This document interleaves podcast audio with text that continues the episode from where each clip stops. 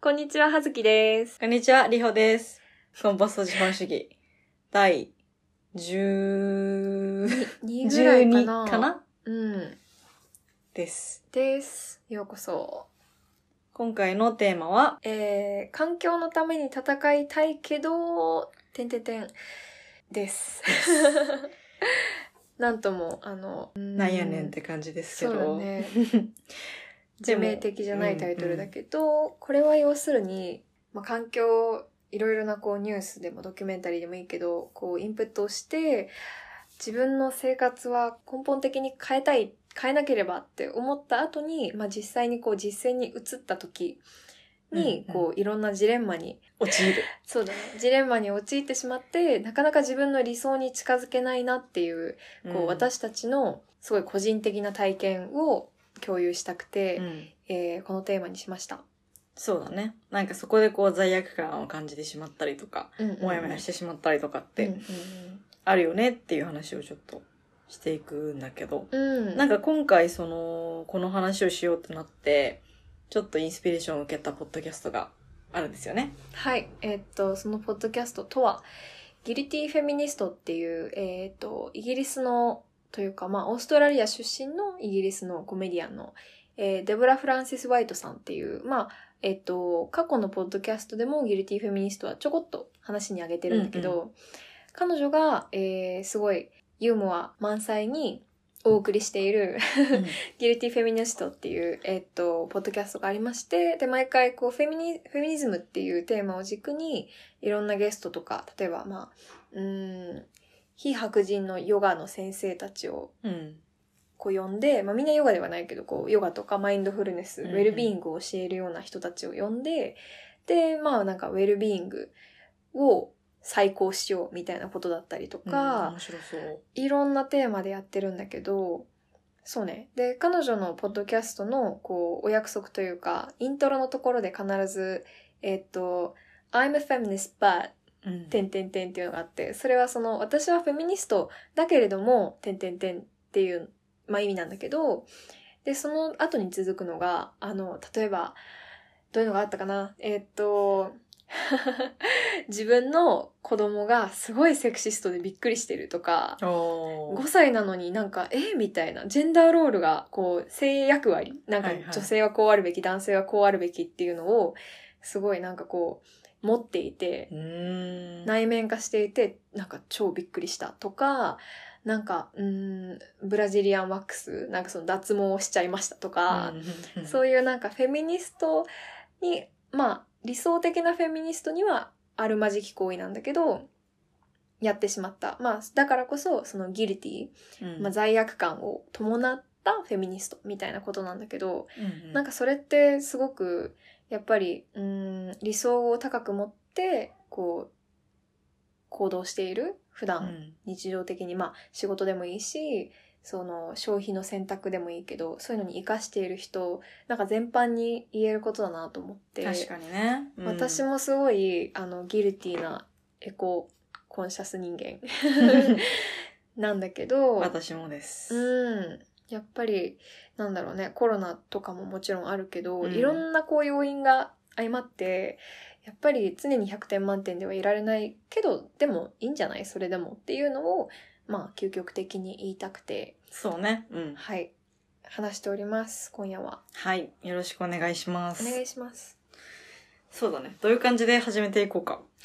うーんそうだねなんか始める前に言いたいこととかあるかななんか、今回その、テーマというか、その、ギルティフェミニストで言う、I'm a feminist but っていう部分をどうしようかみたいなうんことをこう、二人で話していて。ねフェミニストっていう言葉ほどなんか便利な単語があるわけでもないし、じゃゃあ何って言った時に例えばなんか最初の方に出てきたのはあの斉藤浩平さんの「人申請の資本論」まあでも、うんまあ、斉藤浩平さんだけじゃないけどまあでもなん か斎藤さんの本でこう知った人とか、 そうだこねうより理解した人はね、多いかなと思うけど、、そうういうこう、まあ人間の活動が、まあ地球を覆ってしまって、まあそれイコール環境負荷をかけているっていう、そういう状況を乗り越えたいよね、みたいな。都心生を乗り越えたいとかいうこう、テーマ案もあったんやけど、わかるわかるちょっと、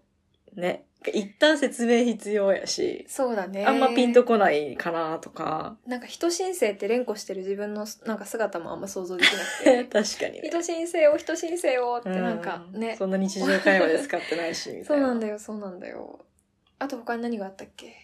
あとなんか、でもね、サステナブルみたいなああ。言葉を入れるか、みたいな話もあったけど、うん。でもなんか、そもそもサステナブルとは、みたいなところがね、そうだこねう。定義がうん。人それぞれだったりとかしちゃうし、ふんわりはいしすぎかな、みたいなのとか。確かになんか私とリホだけでも多分サステナブルに対する、サステナブルっていう言葉に対するイメージとか、うん多分違うと思うしそうねうん私は結構サステナブルっていう言葉が持ってるすごいなんか懐の広さというか、はいはなんかえっと環境だけじゃないしそコうだミねュニティとうかんなんかその社会とか人うん一人に対しても配慮できるっていう意味で、まあサステナブルっていいなとまあ私は思うんだけどでもまあもう少しその内部のっていうかなんか広い視点を持っうんで深くこう掘り進めてみるとじゃあサステナブルってもうなんか脱色されちゃって色が残ってないよっていうぐらいいろんなところで使われてると思うし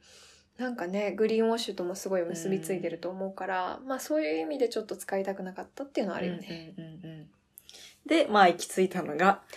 環環境のために戦いたいけど。ぼ ーメラメラ暑い暑いですよ。 そうじゃあ早速はい。いっちゃいますか。行っちゃいましょうか。はいじゃあ私からいきます。はい、お願いします。環境のために戦いたいけど、自宅にあるコンポストに粉ダニが湧いてしまったんですよ。私も経験者 です。多分、コンポストやってる人は経験あると思うんだけど、うんえっと、コンポストに粉ダニが湧いてしまって、この間、捨ててしまいました。コンポスねまあ、粉谷っていうのは、まあ、その名の通りね、ト。粉うんみたいな、あの、ちっちゃい、ちっちゃいちっちゃい。白い谷なんだダけど、ニですね。で、私も去年一回コンポストにわちゃーっていっぱはいいはい。ついたことがあって、その時はちょっと もう放置していたんだけど、今回はちょっとあの家の中に入ってきてしまってうちあの古い古いお家なのでお家っていうかまあえっとアパートっていうんだっけ、うんアパートなのでなんかえっとサッシが一重なんだよねあー二重窓とかじゃなくて、はいはでなんかこのダニさんたちがねもうあのバンバン入ってきてしまっい。こんてにちはしちゃったんだ。そうなので結構もうすぐ窓のそばにベッドとかもあって、うんこれはまずいぞとなり、まあ私だけの家でもないので、うんちょっとこれはもう一掃するしかないと思って、大事なコンポストを捨ててしまいました。いやー、絶対コンポストをやってる人とかやったことがある人が一度はうん。ぶつかる壁。こ 虫。特に粉ダニだ ね。いや、なんか結構さ、あの、うん。何ハエのあああ、確かがに確卵かをに。産みつけちゃったとか、ウジ虫とか、あるある。うん。なんかいろんな種類があるけど、そうやね。うん。なわんかかる。粉ダニ結構立ち悪いのがさ、なんか、もう数がやばい。 はい。なんかしかもね、一夜とかで爆発的に増えるわけよ。でそうそうハエとかってなんか、ああー、なんか、あったかくなってきたし、ちょっとなんかプーンって匂いもするから、うんうんまあ、いるだろうなと思って、あの女、まあ、3、三匹ぐらいボーって出てくるっていうのあるけど、ねこの間に行って、なんか、あの昨日いなかったのに今日、1000匹いるんだけど、みたいな。 そ見えれないけねど。、それね。うん。だしなんかこう、根本的にこう、まあ、駆除できないというか、まあ、その自然で考えたら、このだりも、あそそのうそうそう土の中、まあのうん分解者のひ一人というか、うんうんうんうん。そその、キープレイヤーなわけだよね。そうそうそう、キープレイヤーで生ゴミを分解してくれるんだけど、やっぱり、そもそもや私たち都市で暮らしてて、う。うん。コンポストとして、そういうこう、なんだろうな、自然の環境を人工的に作り上げてうん。て、はいはいはい。それがまあ、住環境っていうさ、まあ、もともと本来その、虫とかはそんなに入ってこない、そうだね。まあ、畑じゃない付し。きのクリン。ーンなはいはい、はい。環境うんに、ああいうのが発生しちゃうと、うんうんうん。やっぱきついってなるし、そうね。なんかちょっとね、コンポストの限界も正直感じる。うん、そうだね。なんか理想はさ、庭があったりとか畑があって、そこにもう生ゴミぶっ込んじゃって、はいはいはい、はい。分解しちゃえばいいよね、みたいな話だけど、うんうんうんうん。その土がないからというか身近にその畑みたいな場所とかうんうんうんがないからこそのこう問題というかね。そうだねうん土壌があればどんなにいいかとは思うけどやねっぱりでもそう、うん、コンポストの限界ももちろんあるけどなんかでも、うん、シンプルに今その普通の燃えるゴミプラスチックとか、まあ、レシートとかと一緒のところにバナナの皮とか、うん玉ねぎの皮とか入れててそれはそれですごい違和感というかなんか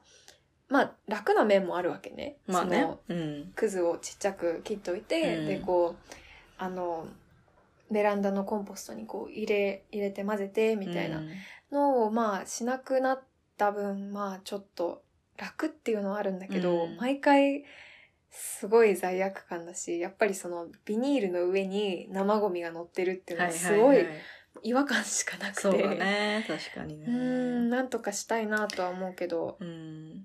そうですね ね。コンポストを捨てた女です。ね。コンポストを捨てた女。なんか私が、こう理想というか、まあ都市で暮らす中で理想だと思うのは、個人の家庭とかで、 うんうんうんそんなに負担に感じるようなことをやるんじゃなくて、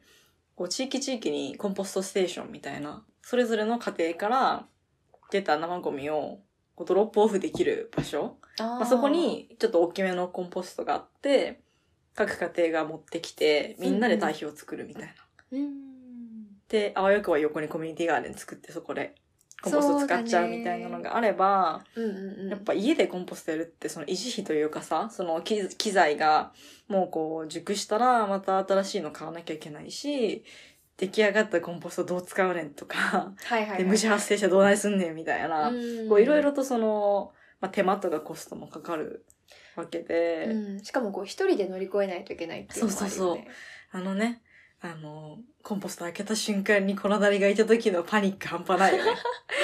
いやみたいなもう一回一回出たらもう何もできないですよ、ね無抵抗だよ人間は毎回もうね、なんか前までは、そのコンポスト、虫が出るまでは、うんもう開けて、なんかすごいウキウキだったわけよ。あわかる高いかなとか、なんか分解進んでるかなみたいな思ってたけど、今は、虫いるかなドキドキ、ビーみたいな さ、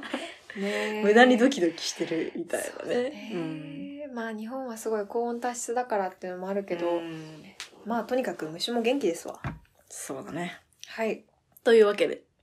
じゃあ、私行きます。は。いどう ぞ環境のためにか戦いたいけどうん、忙しいとゴミが増えます。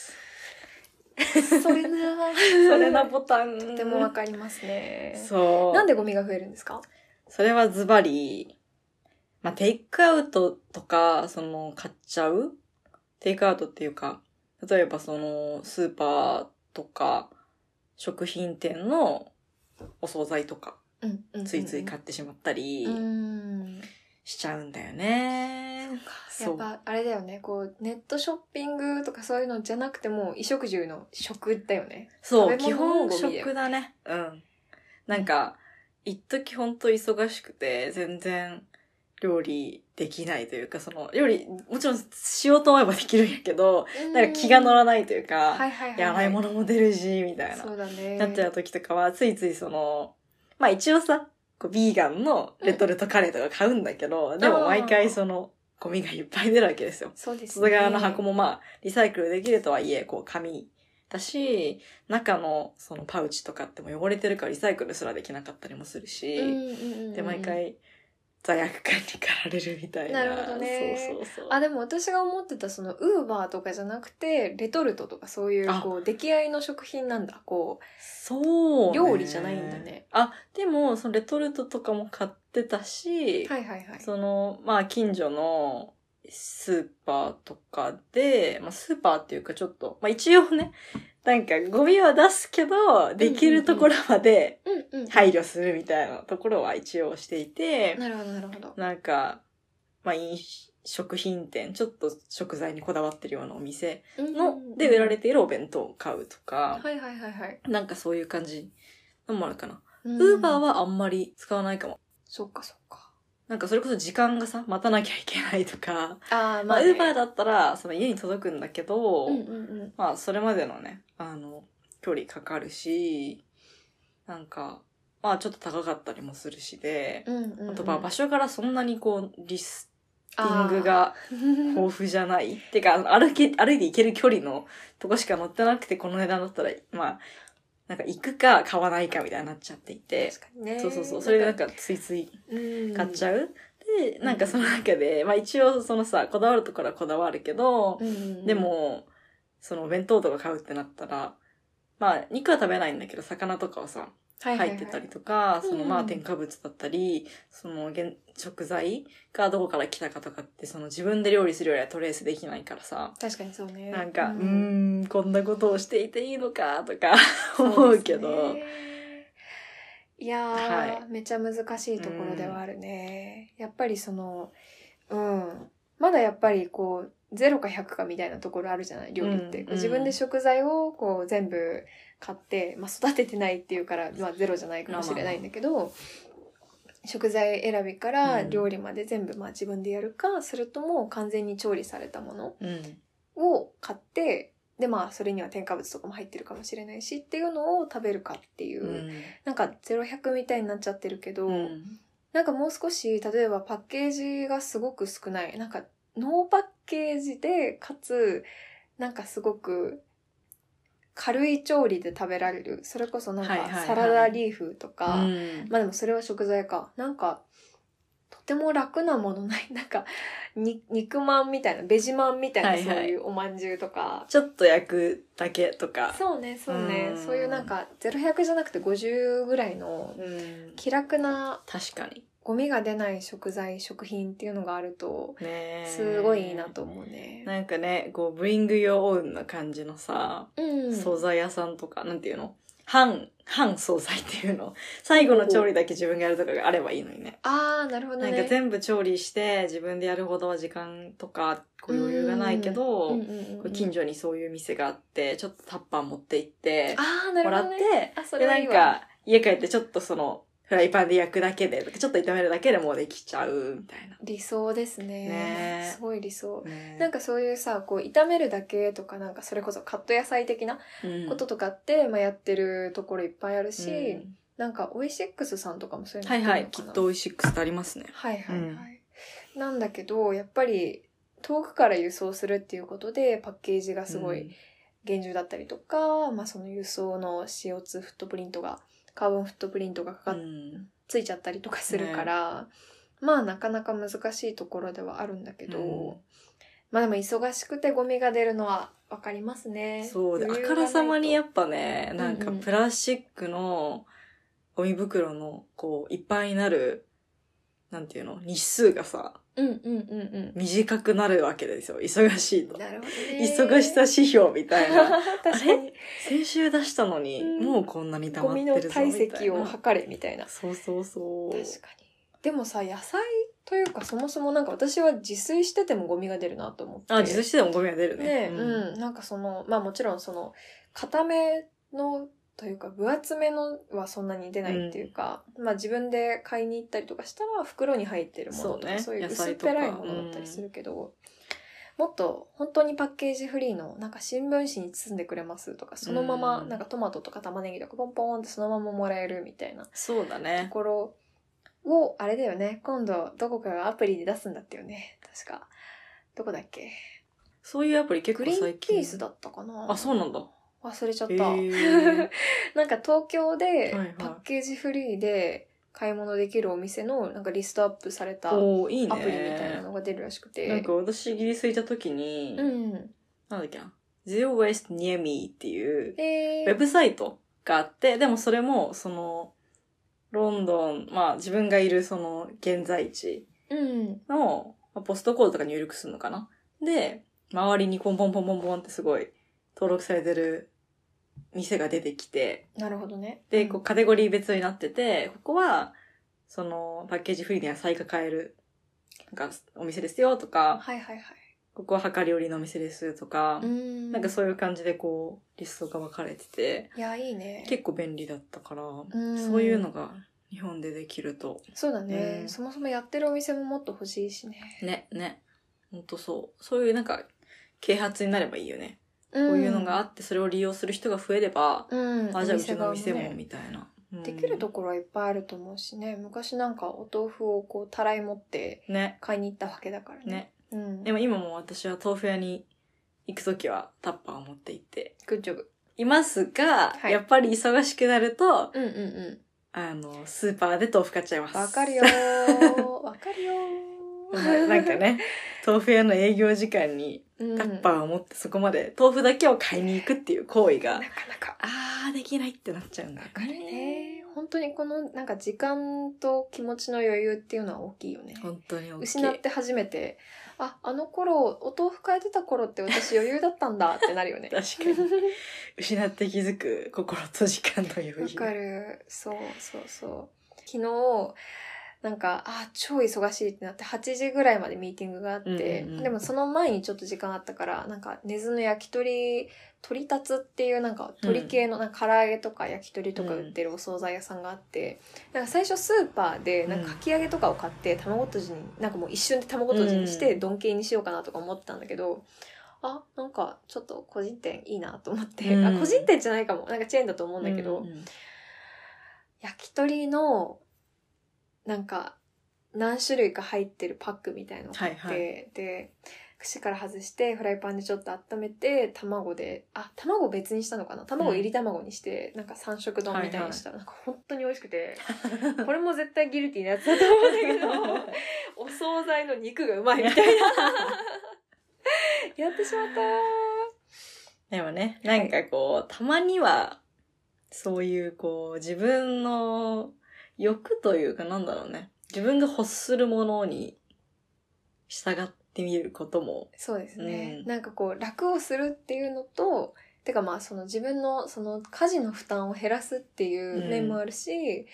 なんていうかうーんまあたまにはその肉の快楽にどっぷり浸るみたいな、こうんう2つチャンネルがあると思うんだけどはいえっとはい。次の、えー、懺悔が、サステナブルなブランドを見つけると物欲が爆発してしまう です。爆発ね。最近のがですね、はい、最近欲しいもの。あ、まあ、えっと、工場的に古着は好きなんですよ。うんうん。で、まあ、あ、古着、その、なんだろう、環境配慮以前に、まあ、学生の頃から古着が大好きで、うんうん。こんなに楽しい服があるのに、定価で今の服なんか買ってられるかってぐらい、まあ、古着は好きなんだけど、 でもそうね、例えば、まあ、新しくできたもの、まあ、靴とか靴下とかそういう、はいはい。古着で買えないそものう、。局部は、局部って言わないかごめん、局部ってなんか変だね。 ちょっとあ手れか足も。とかん体の端っこ、うんまあ帽子は全然古着でも買うけど、うんうんそうね手袋靴下靴などはえっとなんだっけテバっていうリサイクル素材リサイクルプラスチックで作ったサンダルのブランドがあって、ちょっと国は私今定かじゃないんだけどそれはえっとエリさんが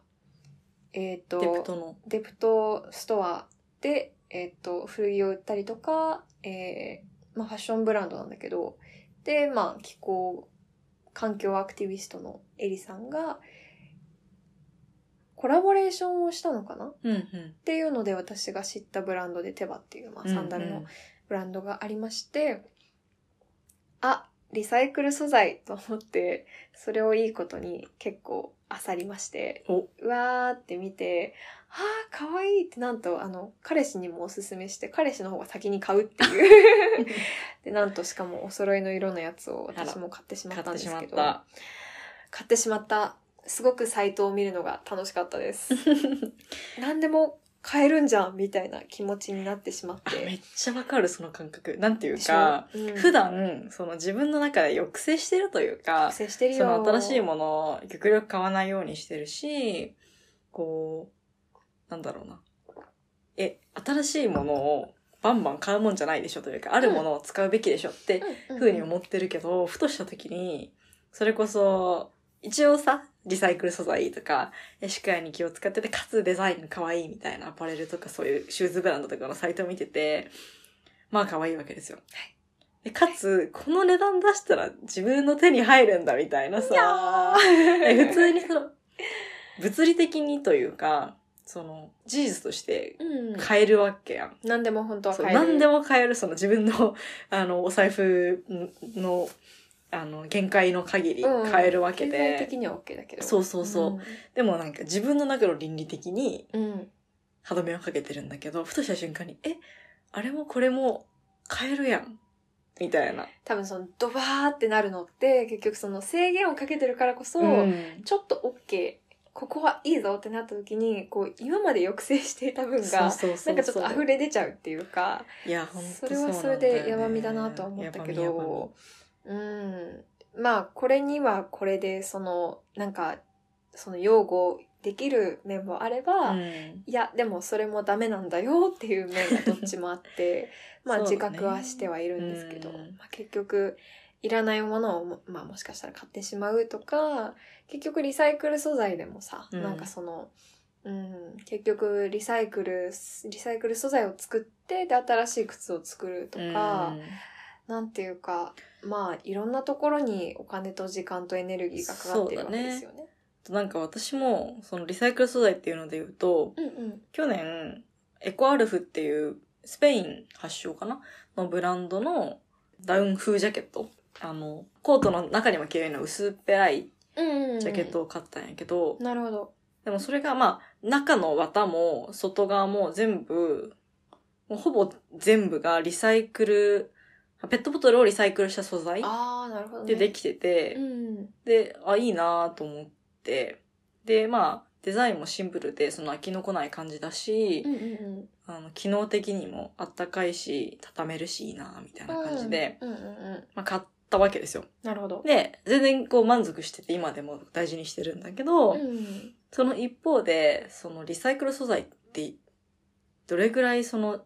いいのかというか、なるほど。その、もともとやっぱ理想はさ、ペットボトルとして生まれた、てかペプラスチックからペットボトルになったんだったら、またそのペットボトルはペットボトルとしてリサイクルされれば、その世のな中に出るペットボトルに必要な元資源がずっとサイクルするやはいん、はいそはいのはい中で。確かに。うん。そんまあそのペットボトルそもそも買うなっ て話が究極なんだけど、どうしてもその忙しくてペットボトル買っちゃうよとか、はいはいはい。いう人にとっては、なんかそのペットボトルの生産に必要な資源みたいなこうプールがあったとして、その中でずっと同じプラスチックが回ってる方がさ、うん新しい資源が投入されないやん。確かに。だからそうあのペットボトルの総数というか総量は変わらないから、うんうんうんそ、の、他のものに回してしまうと結局またペットボトルを作るのに、新し新しいい資源が必素材要ってがってい。いううそうそうそう。おーのーおーのーと思って。そ ううんそう。リサイクル素材って聞くと、エコな感じするけど、そういう、あの、背景もあるし、かつ、リサイクル素材で、例えばその、何かそういったペペットボトルとかをリサイクルした、えっと、化学繊維と綿とかが合わさってると、その、新しく生まれたプロダクトをリサイクルしづらいっあーていうなるほ問どね題もあり、うー100%綿のものだったらまた100%綿でなんかリサイクルしやすいけどとそかっ、か そっか。そういうなんか、あーなんか前と後とか、その、そ考うだねえると結構、もう何がいいのかわかんないみたい なさ。そうだねうん確かになんかその、まあ、もしかしたらその新技術が出てさめうん綿、50%プラスチック、はいはいポリエステル50%でもリサイクルできますとかなるかもしれないけどなんかやっぱり短期的にそうなんでなんかリサイクル素材でできた商品とかエシカルブランドを選ぶってなんかすごいこうフィールグッドというかそうだね。 なんか自うん分の結局そういうなんか満足感というか、なんかこう感情的に買い物してることには変わりないっていうか、うんでまあその元をたぐたどるとやっぱりそのブランドは消費者にもっとたくさん買ってほしいっていう資本主義の構造の中でそうのねリサイクルだから、うんなんかそれがどれぐらいこう自分の中で正当化できるかっていうと、んんまあ、あんまりなんかそんな自分良くないぞそれ頑張ってないぞっていう 感じの点数ですかね。そうですね。うんでもすごくわかるよね、それは。そうだね。ね。なんかその話をさ、事前にちょっとこう、打ち合わせしちゃうときに言ってた、うんなんか形ある素敵なものが欲しいみたいな欲望もあるよねってうん、うんいうことを多分言ってたと思うんやけど、確かまあその、なんだろうね。本当に大事なものは形がないよみたいなさ、あこういうこを。とを言うかもしれないけど、あーで、もやっぱなんか人間ってうん、私が見えるものというか、まあ見ただけでさ、わかるものだったりとか、うん自分が身につけるものとかさ、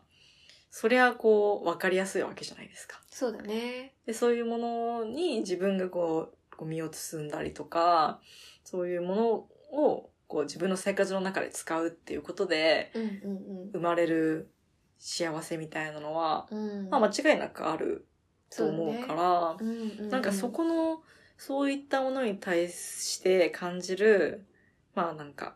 幸せというか、なんか嬉しさみたいなのを全否定するのも、うん。はいなんかちょっと違うのかなと思う一方で、はい。それがこう、なんだろうね、こうトキシックな物欲というかさ、もうファストファッションでも何でもバンバン買ってバンバン捨ててみたいな。なんかそれは、それで違うし。そうだうね。んなんかその、例えば、天秤があって、片方がこう物欲で、うんもう片方が、なんか悟りみたいな、ちょっと、あんまりは私仏教における悟りとかそういうこう、精神を研ぎ澄ますみたいなことって、そんなに詳しくないからよくわかんなくて、なんかわかる人がいたら教えてほしいんだけど、うん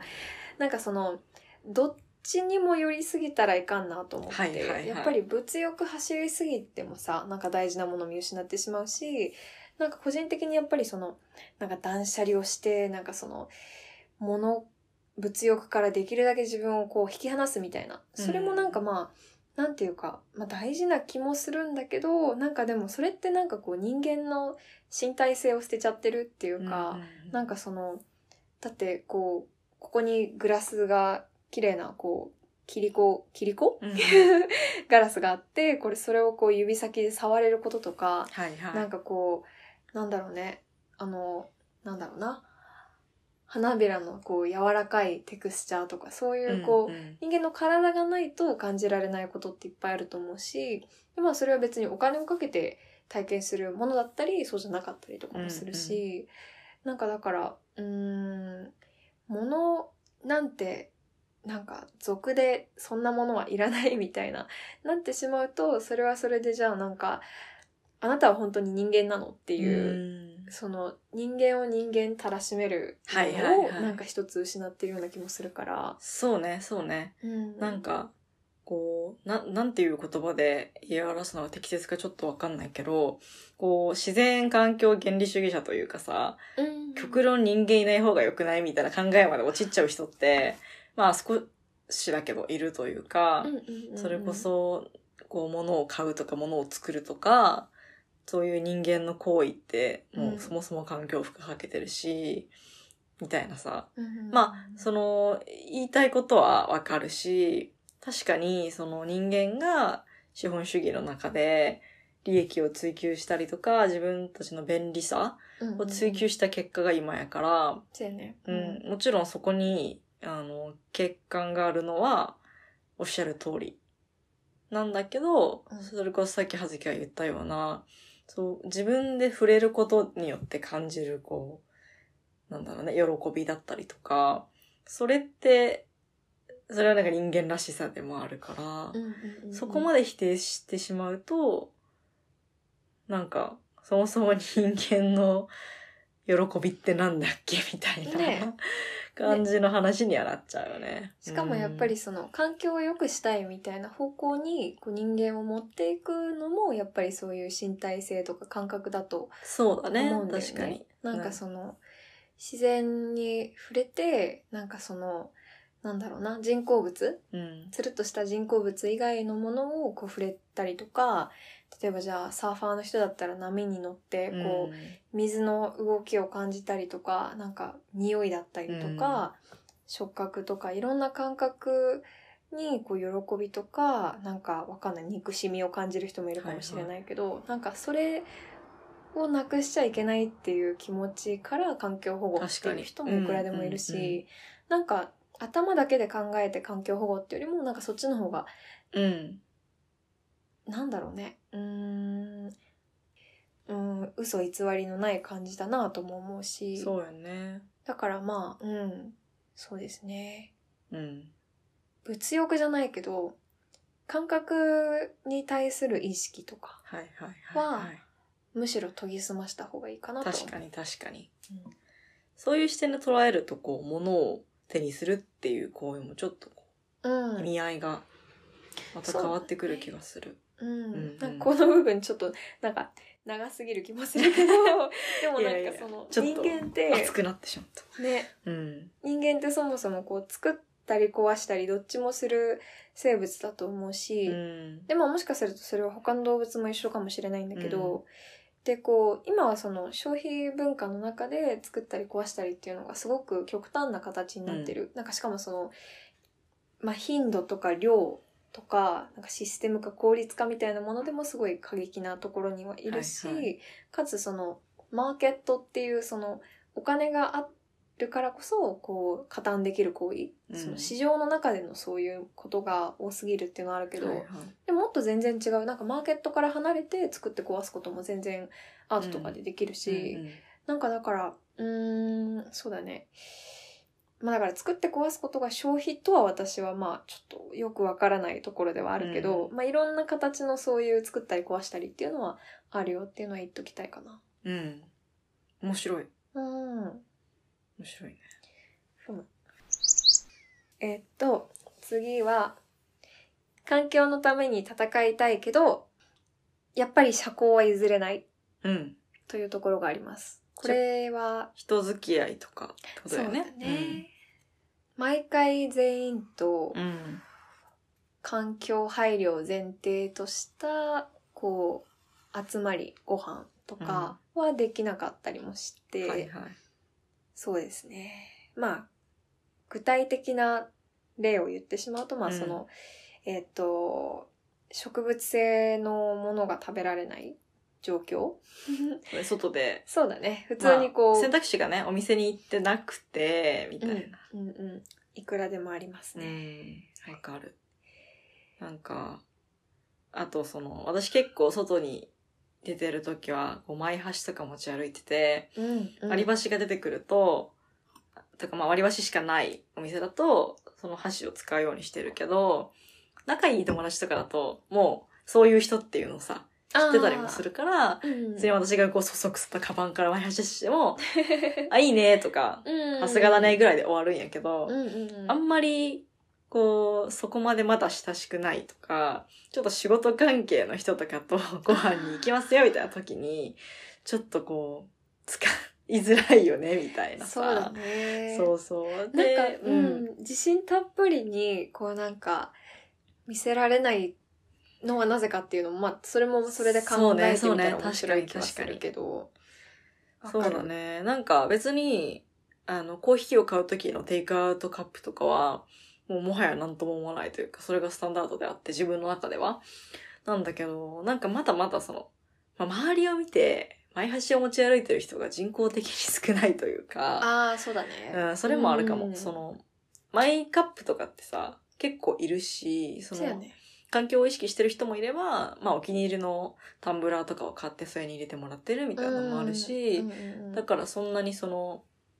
まあ、マイノリティっていう言葉が適切だとはちょっと違うかもしれないけど、まあ、その、受け入れられやすそうだよそね。びっくりされなさそうそ。そううそうそうそう。こうえ何それはえ、箸持ち歩いてんのみたいな。一回なんか会話を挟まなきゃいけないというか、はいはいはい。まあその会話が、その相手が考えるきっかけになればいいんかもしれへんけど、うん。で、も、そういう会話をこう、生み出す必要が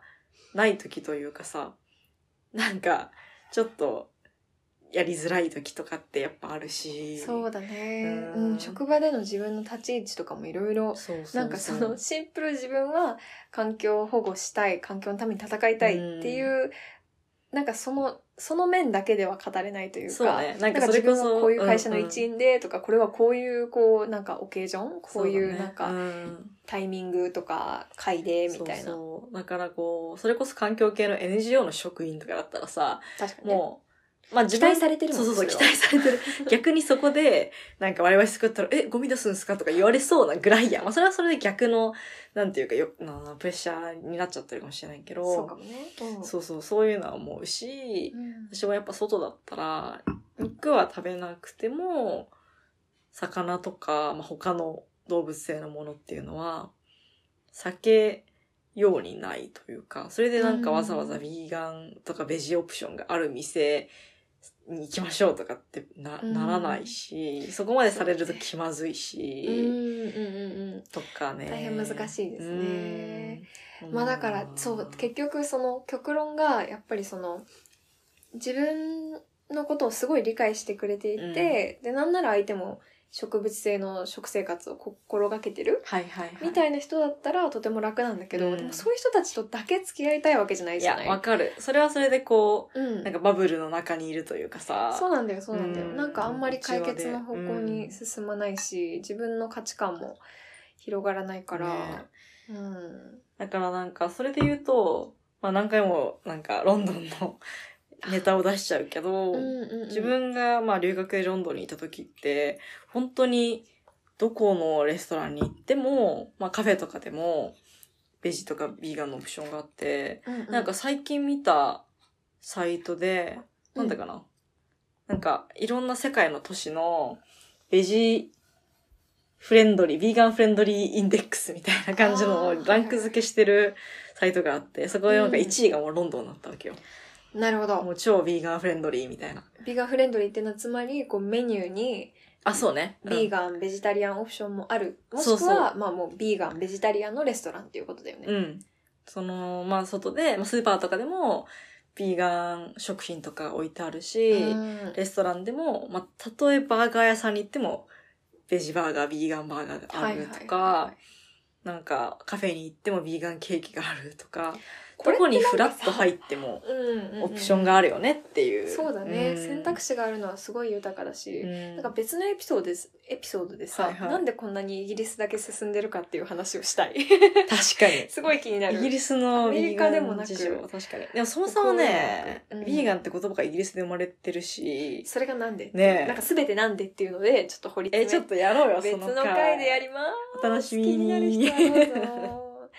ねあ 確かに。この間でも、うんザバーンっていう、はいはい。青山にあるレストランもともとその、まあ、ザ・バーンっていうぐらいだからこうなんかこう、えー、とステーキとか、まあ、お肉をメインにしたレストランなんだけど、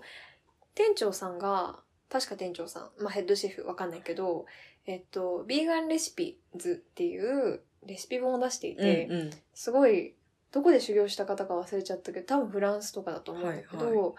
えっとなんかちょっとねおしゃれって言いたくないおしゃれじゃなくて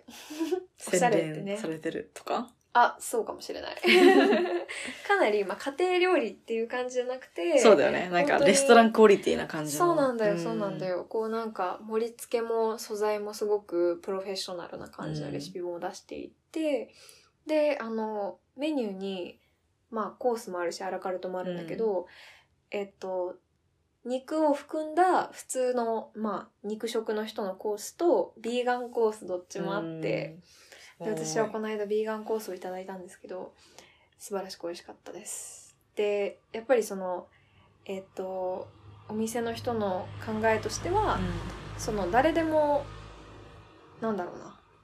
まあ多分環境意識みたいなものもあるかないかわかんないんだけどそれ以上にえっとまあ多様性というかイはいはいンクルーシブなことを重視していて、なんか一緒に友達とたと例えばまあ食事に行ったのに相手がビーガンで食べるものがなかったら、それはなんかダメだよねっていはいうすごい当たり前なところから来てるんだけど、なんか日本にもそういう、なんだろうな、なんかより多くの人のためにメニューをデザインしましたとか、確かに。のはちょいちょい、ちょいちょいあちょる。いちょいある。ね。うん。なんかその、より多くの人に食べてもらえるとか、誰でも食べて楽しんでもらえるために、うんうんうんビーガンに行き着きましたみたいな。だから店主は全然ビーガンとかじゃないし、その必ずしも環境みたいな側面でやってるわけじゃないけど、でも一番こう、誰でも楽しめるよねじゃないけど、うんうんうん、ねうん。そういう視点でも確かにいいと思うし、そうだよね。それで言うと、まあどうなんだろうね、イギリスとかって多多国籍というかいろんなカルチャーが混ざってったりとか、あー宗教とかもいろいろあるはし、いはいはいはい。っていうのも要因の一つかもね。まあ、そうかイもギねリスに限ったことではないとは思うけど。うん、特にあうのん都市とかに結構いろんな、まあもちろんイギリス、ロンドンとかも地区によって全然住んでる人が違ったうんり、人種が違ったりとかするから、なんかでも私のイメージだと、なんか例えばアメリカとかだと結構その、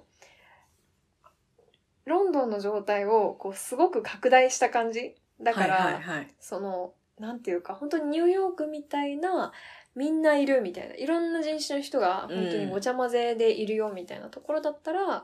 いろいろビーガンのレストランとかうんうんうもん発展すると思うんだけど、なんていうか、なかなかこう、本当にそういう小さいエリアでいろんな人がいる地区っていうのがなかなかないんじゃないかなっていうのが私の想像かな。ロンドンは本当になんか、確かに。セントラルロンドンとか、ロンドン中心部に出 ると、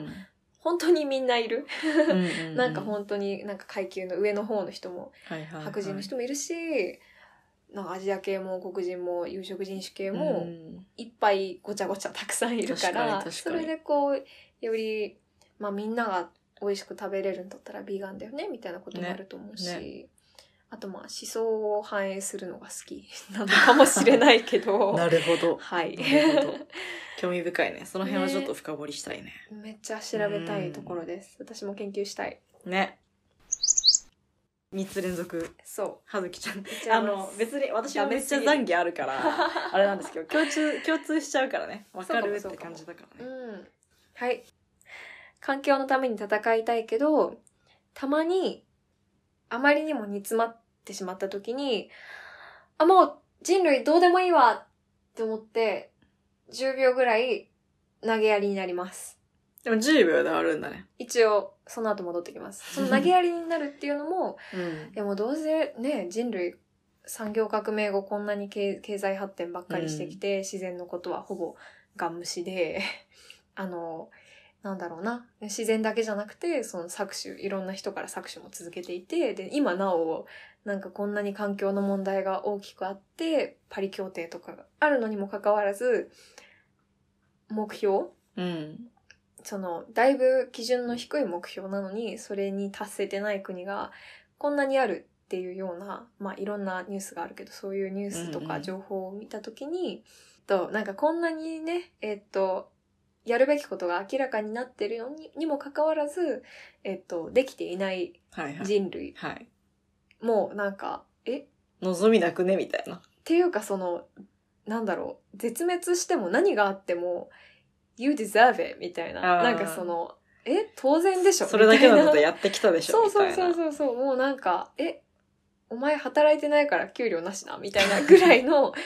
まあちょっと気持ちになって、はいはいはいもちろんねなんか個々の尊い命と生活はあるんですけどなんかもうそういうのとかも知らんみんな死ん私も含めみんな死んじゃう以上さよならみたいな感じで、うんこうすごく投げやりになる時があって、はいはいは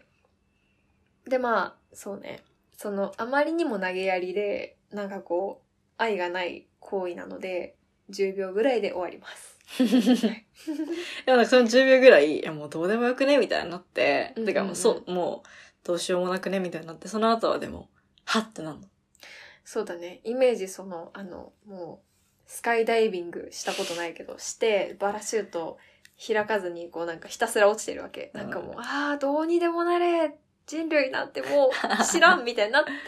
でこうパラシュートをバッて開いてああみたいなまだ頑張れまあるでみもたいな。やることやらなきゃなみたいなことになるよはいはいはいはいなるんですけど、うんこれはでもそうだねすごくエコアングザイエティと言われるその、うん。環境とかまあその地球とか人類の未来のことを考えて考えすぎてえー、なんというか不安になっちそゃうう。うんで結構こう追い詰められちゃうというかこう悩み込んでしまうみたいなね、うんうん結構言われるけど私もそれは感じることはあって最近はだいぶ落ち着いたけどいろいろろ多分自分のメンタル的にも若干弱ってる時というかあーねこう悩みとかがあってでこう自分はこんなに、まあ、私生活でもこう気を使っているし、うんうん仕事でもそういうことに取り組もうとしているけど、こんなちっぽけな自分のちっぽけな行動で、こんなでっかい問題がうんうんうん解決するわけがないじゃないかみたいな。はいってなった時の自分の無力さとか、こんなになんかちっちゃいことちまちまやってていいのかみたいな感じで、うんボロボロボロボロみたいな泣いてしまう時はあるのはよ。ね、あったりとかしそうて。やうね、んでもそのエコアングザイティだけどさ、なんかすごい、うんえっと、職場の人におすすめされて聞いた、サステナビリティリファインドっていうアメリカのポッドキャストで、うんえっと、その中でも、まあ結構続いているポッドキャストなんだけど、えっと、まあ片方の、かどう両方だったかなちょっと忘れ、私もい1個しか、1話しか聞いていないから、ちょっとどういう人たちがやってるかっていうのはあんまり分かっうんうんてないんだけど、まあ少なくとも片方の人は、あの、アルゴアさんがやっていた、そのク、ライメットリアリティかな多分。うん。その回、そういうプログラムだったか忘れちゃったけど、そのトレーニングを受けた人はいはいはい。で、で、その何かしたいっていうことで、ポッドキャストを始めたんだけど、そう、なんかクライメットリアリティも、うんうんうん。あ私も東京で、コロナ前だね、なんか2019年とかかなあー、そっか。に、あの、アルゴアスさんが来日して、気候危機についての知識だったりとか、クライメットアクションを起こすための、まあ、ステップを学ぶみたいなはいはい、はい。研修があって、参加うん。したんだけど、うん。もうその、アルゴアさんのプレゼンが衝撃的すぎて、そうなんですか結構ねう、ん。マジ胸、胸痛くなる感じだった。なるほどその。現状というか、ああ、はいはい、はい。こう報道されないけど各地で気候変動が要因となった自然災害とかがすごい起きててとか、えー、そうなんだ。なんかこう、結構ね、それはそれでやっぱ、あの、その、そのファクトだけうん、うん。受け止めたら、マジでご覧ングザイティに陥っちゃうというか、潰れちゃうね。やべえみたいになっちゃうんだけど。あうんうんうあんなるほどね。そのアルゴアさんの話もめっちゃ聞きたいんだけど、そのこのサステナビリティディファインドっていうポッドキャスト、まあその環境のテーマいろいろ、例えば、えっと、バイオテクノロジーとか、まあ女性の生理用品とかいろんな話をする回なんだが、えー、第59回目のエピソードで、まあエコアングザエティについて、えっと、クライメートサイコロジストかなそんな、サイキアト分野の人リがアライアンスか。なんかその、そう、うんえっと、アメリカでは、まあ、イギリスが先駆けではあったらしいんだけど、エコアングザイエティを抱えている人っていうのが、やっぱりセラピーを、あの、はあそうだね、カウンセリングとか、そういう精神医科、うん。精神医うん。を、えっ、と、まあ、受診したりとか、その、助けが必要ですって言ってきたりする。特にその、まあ、後でもう少し詳細を言うんだけど、その若い人とか、あとその、えっ、と、環境について研究している人たちああ。が結構、あの、エコアングザイティになるほどね陥ってしまうもう、ケーなんスが多かくて。数字的に、なんていうか、絶望的なまあ事実をね落ち込むよね 知ってしまって。 で、まあ彼らが頑張ってくれないとそういう情報って来ないわけだから、うんうんうんそのすごく、まあ、彼らの健康っていうのは大事なんだけど、まあでもその精神的にそのなんだろうちょっと落ち込んでしまうっていうぐらい、まあそのデータが良くなかったりとかするとは思うんだけど、でまあこのポッドキャストで聞いていて結構印象的だったのが、えー、ジェネレーション Z 今だから何歳から何歳だっけ、うん Z 世代旧1995年以降とかって言われてるよね。から、なんか2000年代。そうね。でもそのえっ辺とは私たち Z 世代ですね。そうですね。まあその、えっ、と、Z 世代ですけど、Z 世代の83%がうん地球環境に対して不安を持っていて、マジで83%ですよ。 83%もなんか実家そんな感じしないけどね。あ、これはでもね、アメリカの話なんだあわそっ。かアそっかメリカの、えっ、と、研究でね、まあうん83%が不安に思っていますと。なるでほど、その他にも78%の、まあ、Z 世代が、うん子供を作る予定がない子供が欲しくないそれも気候危機のせいでなるほど。子たちなんですねうんうんうん。これって結構重たいよね重たいね。重たいしまあ多分私たち少なくともリホは結構このそうね。 78%83% どちらにも入っている感じそうだね。しますね。なんかやっぱり、まあ私もなんというかめちゃめちゃうーん、なんかこう、環境アクティビストって感じで今やってるわけではないというか、うん。いろんな側面がある中で、自分がこう幸せに生きるためには、環境不可欠だよねっていう、その当たり前の答えに行き着いて、うんうんうん。それをこうどうにか、守るっていう言葉だとすごい人間中心な感じがしてしっくりこないけど、まあ、その、本来あるべき、まあ、循環の形、自然の循環の形っていうのを、こう、いかに取り戻せるかというか、そういうのはやってるんやけど、やっぱりその中で、まあさっき話したように自分の無力さとか、どうも、どうしようもないというか、うんうんうん。私がやっても何も変わんないみたいな風に、うん、思うこともあるし、やっぱりその、新しい命を、その、世界に生み落とすということはう、んうんまあ、それだけのエネルギーとか、まあ、食料とか、いろんなその、リソースが、そうだね。まあ、その子を育てるためにというか、その子が生きていくために必要だし、なんかそれだとちょっとこう、残忍というかさ、なんか 数字だけ見てそはうそうい数字だけ見てる感じするけど、うんなんかそもそもその子が、まあ今の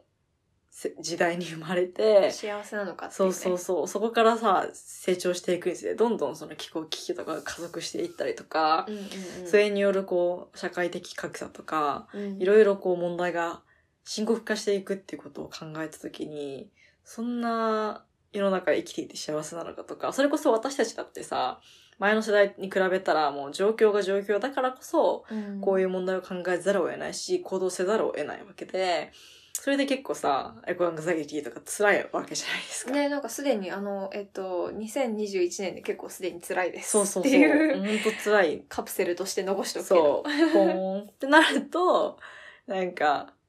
まあその、なんだろうね、本当30年後とかにさ、例えばその、子供が成人するみたいになった時に、ももう、これ以上に、2050年とかでしょもうう、2050年めっちゃ暑いイメージしかないんですよね、地。球大丈夫みたいな。私はいはいはいはい。そんな絶望的な世界に、うん。なんか、自分はなんかね、責任を持てないというか、はいはい。うん、って思うけど、うんなんかその一方で、なんかうん私はそういう人だし、うん、割り切っているけれど、でも、なんか、その次の社会を引っ張っていくリーダーは絶対必要。うん、もちろん。って考えた時に、うんそういった、まあ、意思とか責任を持って子供を育てて、で、まあ、こう危機ないし、あらゆるその、社会の、こう、インジャスティスというか、うん。不公平性みたいなところに対して、あの、行動できるような人を、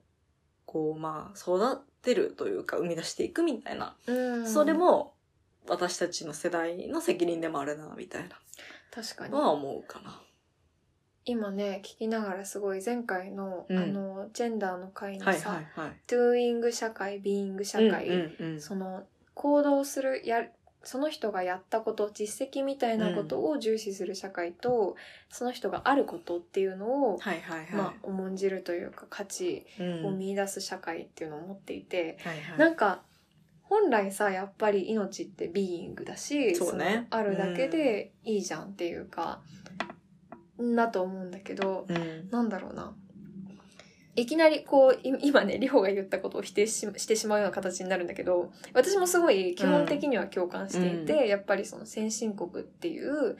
基本的に、まあ平均的にそのフットプリント、カーボンフットプリントが大きいうん、社会に、こう、新しく、積極的にね、うん命を迎え入れるっていうのは結構簡単なことじゃないっていうか、なんかその、まあ私みたい、私たちみたいなか、そういうのをこう知ってる、考えてる人にとっては、すごく難しいことうん、ではあるんだけど、同時にそのすごい、なんか次世代のリーダーを育成するとか、ななんか特にその環境を良くする面でね、はいはいなんかすごくやっぱドゥーイング重視だなと思って、なんかでもビーイングが許されないそのそうね命うん生まれてきただけでいいじゃんみたいなのがなんか許されないような、まあ、環境になってきてしまったのかなみたいなそれはそれデでィすスごトくピアじゃん。ね投げかわしい 嘆かわしい。っていいうや、感じほなんんとですけどそう。なんかね、私も基本、その、ビーイング思考というか、なんかその人ができることとかよりも、その人の存在そのものに価値があるっていうふうに考えているうんのにもかかわらず、うんなんかその、次世代って考えた時に、その、まだいないひ存在やん。そうだよでね。そのまあ、リプロダクティブライツとかも言うけど、やっぱ女性であり、うんうんうん自分がそのまあ、新しい命を作るかどうか決めれるわけで言うたら。そうやね。うん。まあその数は限られてるけどさ、もちろん。うんってなった時 に、その、まあ自分のこう、う作るのか作らないのか、みたいな。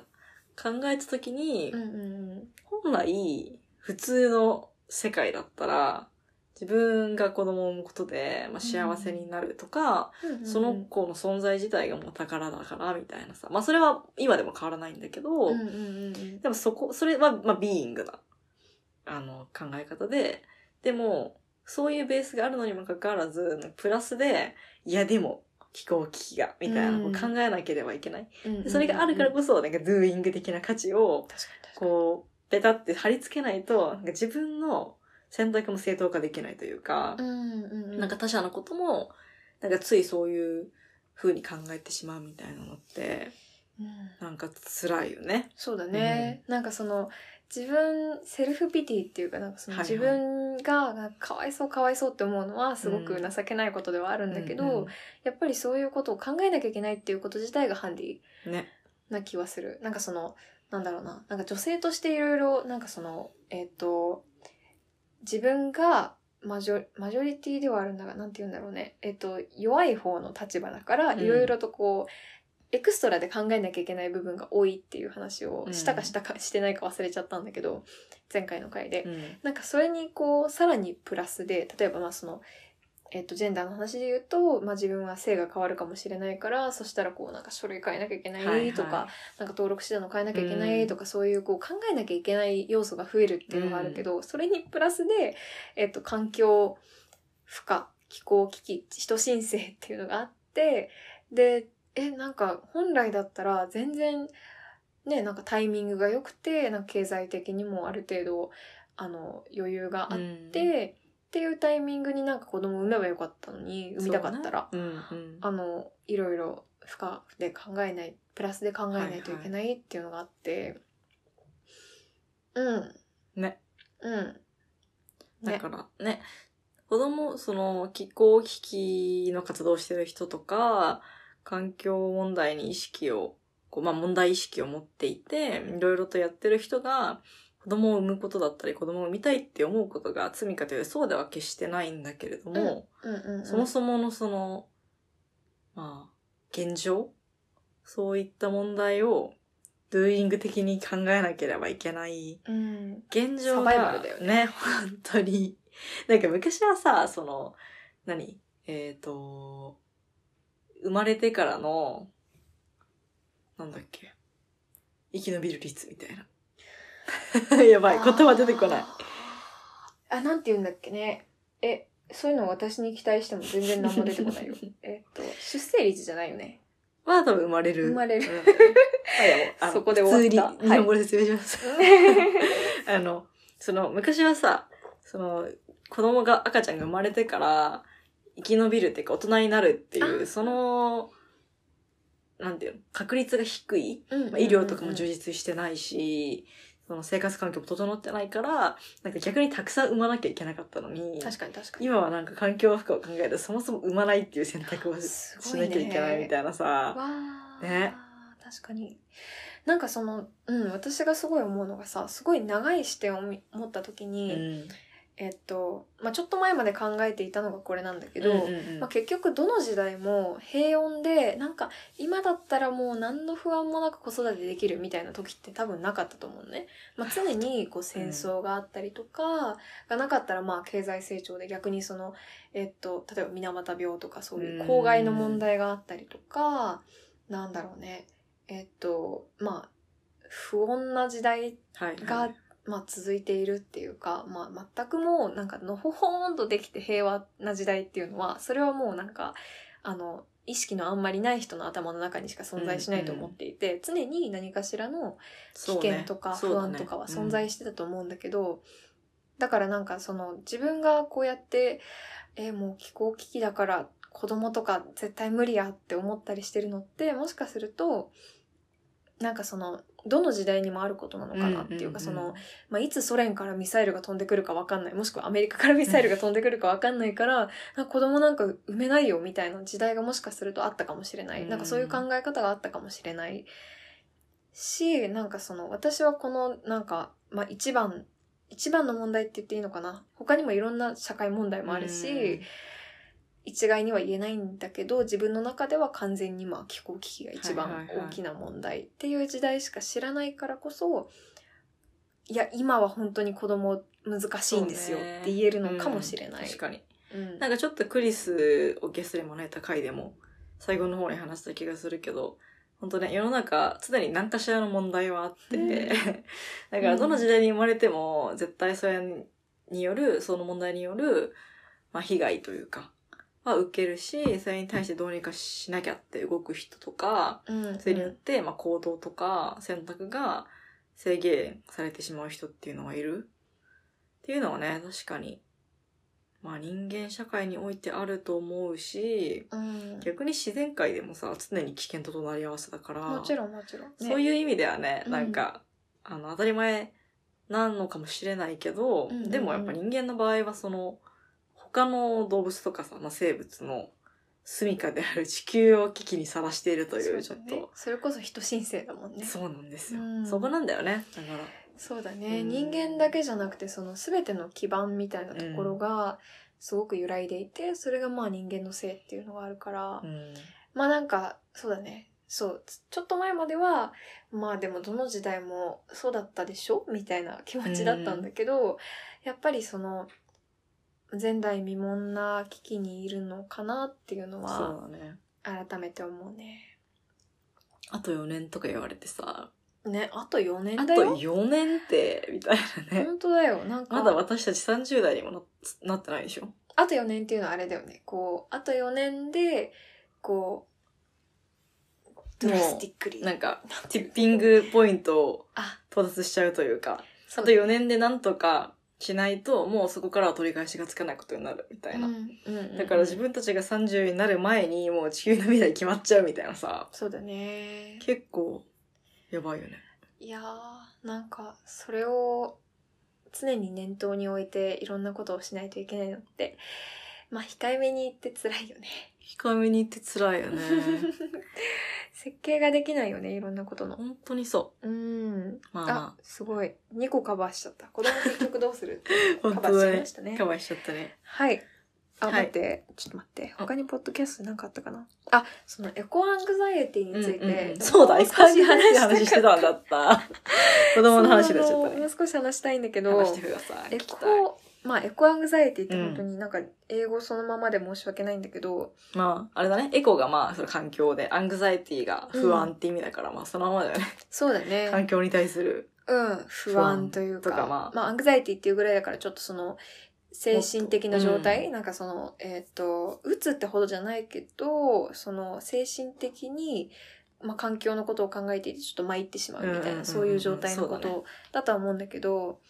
なんか、エコアングザイエティって、うん。白人特有のことなんじゃないっていうほう。のが、ほまうあ、そのポッドキャストの中で少し話されていはいはいはいはいはて気候危機に対して心配している別のねこれうはイェール大学がやった、えーっとうん研究だと思うんだけど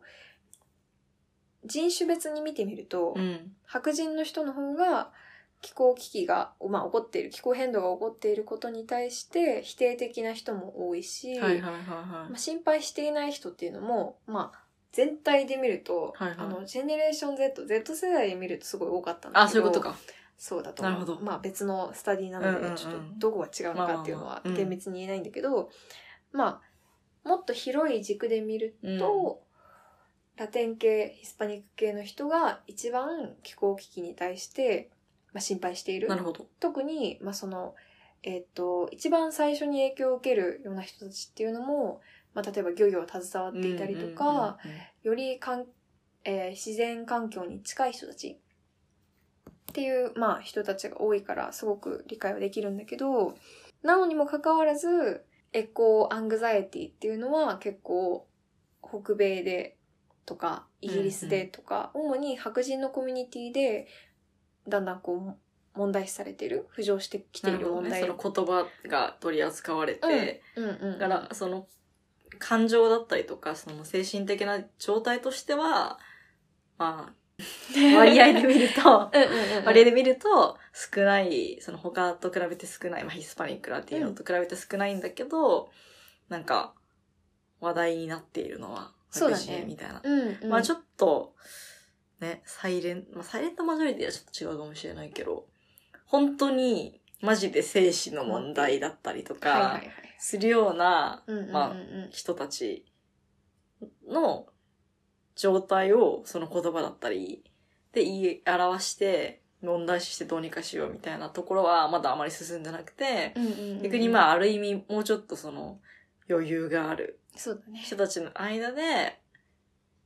まあ話されているっていううんか。うんうんうんうん、話題この性問題は本当なんかこの間のさ、うんフェミニズムの話でもさ、あったね結局フェミニストを言うてる人ら白人のなんかミドルクラスの女女性ばっかじゃんみたいそうななんだよそうなんだよなんかそういうね、うん話があったけど、なんかそのうん多分ちょっと戻ると、はいその何が一番根本的に、まあ、違うかっていうと、えっと、白人実体験、うん実体験 VS うん情報とエモーショうんうンん、みたいなところで、まあヒスパニック系ラテン系の人たちももちろんその都市に住んでいて白人の人と同じようにまあ同じようにっていうかまあ似たような感じで、まあ、SNS とか見て発信してるろ、はいはいまあ、だけっていう人もいるだろうし、実際に例えばその海の環境が変わったとか、その農業が同じようにできないみたいなそういう体験をしている人もいると思うんだけど、まあそれに反して対してその白人の人まあもちろん農業携わってる人もいるけどどちらかというとまあ裕福で特権があるような人たち、っていうところのまあその違いがあると思うんだけど、ねさっき言ってたけどその、えっと前回のジェンダーの話だと、うん例えばそのヨガはもともとアジアのはいはい文化だったのをすごく白人化してしまったっていうか、うんなんかやっぱり元々のメッセージと違うことを白人の人ががこうまあえっ、となんだろうね文化の東洋とかっていうけどああうそれだわ。んなん かその、他の文化の良さを、まあ、享受して、それを取り入れるっていうこと自体が100%悪いのかって言われたらそうではないような気もするけど、やっぱりその文化を生み出した元々の、まあ、国地域だったり人々の、こう、ことをないがしろにしてしまったりだとか、そうだね、それはやっぱり違うというか大事なものが抜け落ちてしまってるし、あとその商業化する過程ですごいなんかこう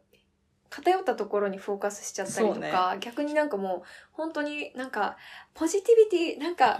ヨガはなんか自分を愛するために生まれたなんかポジティブなエネルギーみたいななんかさちょっ確とかにね、なんかマーケティング的にはさ、元々と違うなみたいなうんマーケティング的にはなんかそういう感じでこう受けそうなことを言って一個にフォーカス当てたら、うんそれこうキャッチーなんだけそうどだ、ねでもそのさもっとなんかなんかね世界平和みたいなさうん、うんうんうん結構大きなビジョンで、そうだねかつそのねいろいろその中にいろんな要素はあるし、多分いろんな、まあ流派わかんないけどうんうんうんもあるだろうし、なんかそれをこう、一、まあちょっとさ、エクササイズ的に捉えられてることもあるやん。あなんあかそうだフィッねトネスみたいな。痩せるみたいなことをそうそうそうはいなんかね、そういうのも、まあそのためにね、実際、ヨガしてる人も全然いるし、なんかその行為自体が、まあダメなのかというと難しいんだけど、でもやっぱ、その元の文化へのリスペクトみたいなのをね。うんうんうん。そうだね。なんかすごい、なんというか、語りづらいトピックというか、なんかうん私もよく知らない、なんか正直その白人のインストラクターの人がやってるヨガから入ったっっていうのもあって、で今もまあその人のチャンネルをすごい見ているんだけど、うんっていうところもあって、なんていうか、語りづらいところでもあるんだけど、はいはいでもやっぱり語らなきゃいけない、語らなきゃいけないのは、やっぱりその、すごいわかりやすい例で言うと、うん。誰だっけあの、下着のブランドで着物って作ったの。えっと、あー、誰だっけ誰だっけあなんかキれ。ム・カーダシアンみたいな、そんな感じのなんか有名な人だったよね。あ、キム・カーダシアあ、ンキム・カだ。ーダシアン。キム・カーダシアンが出した、えっと、下着のブランドの着物っていうのがあって、で、まあ、あの、パッと見すごい肌色な、まあ、セクシーな、うん。リンジェリー、ランジェリーなんですよね。で、まあ、それが名前が着物っていうことで、日本では大炎上して、で、まあ、わかりやすい例はそういうことだよね。その、そもうだとねもとの、な言葉だけかっこいいからとか、うん新しい響きだからっていうことで、こう、コピーペーストして、そうだねで、背景の実際の着物っていうものを全然リスペクトしていない。うん、逆に外見だけなんとなくかっこいいからって言って使ってその文化背景を理解してないっていうパターンもあるしそうだね。ううんん。様々な形だと思うけど、ねねやっぱりまあ、ヨガとかもきっとそういう形で、こう、元々の、まあ、取り上げるっていうのはちょっと強い動詞かもしれないけど、もしかすると、うんまあ、きっとそうなんだろうな。その、アジアのインドとかね、もともとヨガをうん、素朴にやっていた人たちから、その、ジューシーなとこだけ取りそうだね上げ言うてた、らそのうんその世界の中ではさ、まあ、発言権があるというかそのうん影響力のあ声が大る、きいね。うん、アメカ。リカみたいなそうだね。こう場所でヨガがどうみたいなのやることでそれはこう有名になったりとかうんうんうん。人気になるんだけど、うんでももともと、こう、インドの昔からのヨガが大事にしてきたものがそこには反映されてなかったりとかすると、うんうんうなんかあれどっちのものみたいなね。そうなんだよねうんでまあ着物の例で見るとさやっぱ違和感しかないなかったね。まあ私はなんか あははって感じ、うんなんかそのもともとなんかイギリスで育ってる時もなんかその変な感じのタトゥー入れてる人とまあねかうん全然いたから、まあ別になんだろうねそういう変なカルチャーの歪みみたいなものに若干慣れちゃってるところはあったんだけどやっぱりその、まあ、違和感だったりとか、おいおい、これでその、なんだろう、着物っていうブランドが超売れてね。で、なんか元々の、なんか消えつつある着物文化っていうのが、ますますなんかこう、うんね、着物といえばでそっちの下着を連想されたらちょっと困っちゃうよね。そうだね。うん。で、まあ、それをいくらさ、まあ、日本の場合、着物の場合はそれで取り下げられたけど、じゃあインドの人たちが、え、なんか、アメリカの、じゃあ、白人の金髪の、まあ、う金ん必ずしも金髪ではないけど、白人の人たち人たちが、綺麗なお姉さんたちがやってるヨガは、私たちのヨガと違うんですよ。これは搾取じゃないんですかって言っても、なんかその声が届かなかったりそとうか、ね。うんやっぱりね、あの、より経済力とか、その、うん発言権がある人たちにそれをオーバーライドされちゃってるっていう状態、っていうのはやっぱり、いくらなんかそのコピーライトっていうか、うんうんうん何権だっけあれ、肖像権じゃなくて、著作権著作権、うんはい 著作権がたとえないにしてもなんかやっぱりもともとのカルチャーへのリスペクトそうだがね。ちょっと足りないかなっていうのは思うかな、確かに。あうん一気にあの離れてしまいましたが でもなんかちょっと繋がってるなと思ったのが一つあるんですけど、うんうんうんそのまあ文化の話というよりは、その、なんだろうな、経済的な特権みたいな話で、うんうん環境のために戦いたいけど、うんうんサステナブルは金持ちの娯楽だ、と言われてしまう。あーなるほどそそれはもちろん初めて聞くことではないのであれですがうん、そうどうぞ詳細う。まあ、どういうことかっていうと、それこそ例えばこう、服で言えば石からファッション、オーガニックだったり、フェアトレードだったり、こう、うん、地域の伝統的な染め物ですみたいなものだったりとかって、普通にこう売られているファストファッションとか、大量生産のものよりは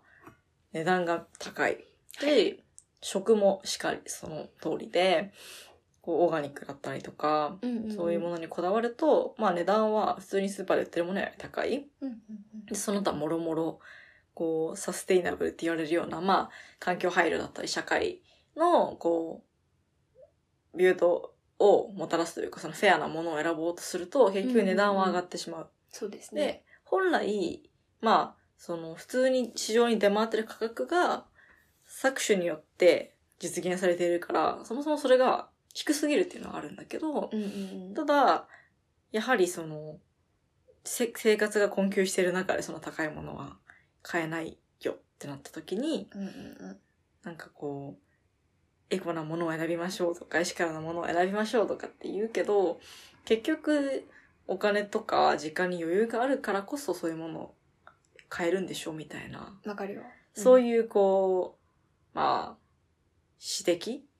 ていうのはやっぱりあるし、うんうん。自分自身やっぱさ、その自分に余裕がないと難しいっていうのは 痛いほど感じてるというか、そうやね。最初の方に言った、やっぱ忙しいとゴミがいっぱい出ちゃうとかもそうだし、そうだうね。ん、なんかそこはすごい難しいなって思うね。なんかその値段のことで言うとさ、うんえっと、多分商品の値段、エシカル商品の値段と、うん例えばじゃあ GU で売ってる T シャツみたいな、そういう 商品の値段、値段だけ見てもダメで、やっぱりその、お給料うん。に対して、これぐらいとか、な自んか分のってことそうそうそうそう、買人あ、買う人のかななんかその、もちろん、単体で見て、えっと、サステナブルブランドのもの、うん。うん、ちょっと高め、で、自由のもの、うん、ちょっと安い、ちょうちょうどいい、みたいな。じゃあ、それって、じゃあ、サステナブルなブランドが出しているものが、買えないぐらいのお給料はいはい、はっていうことだよね。。その、なんていうか、高いか安いかっていうのは、やっぱり結局自分の、相対的だよね。うん、うんインカム、入ってくるお金によって決まるもの、うん相対的だから、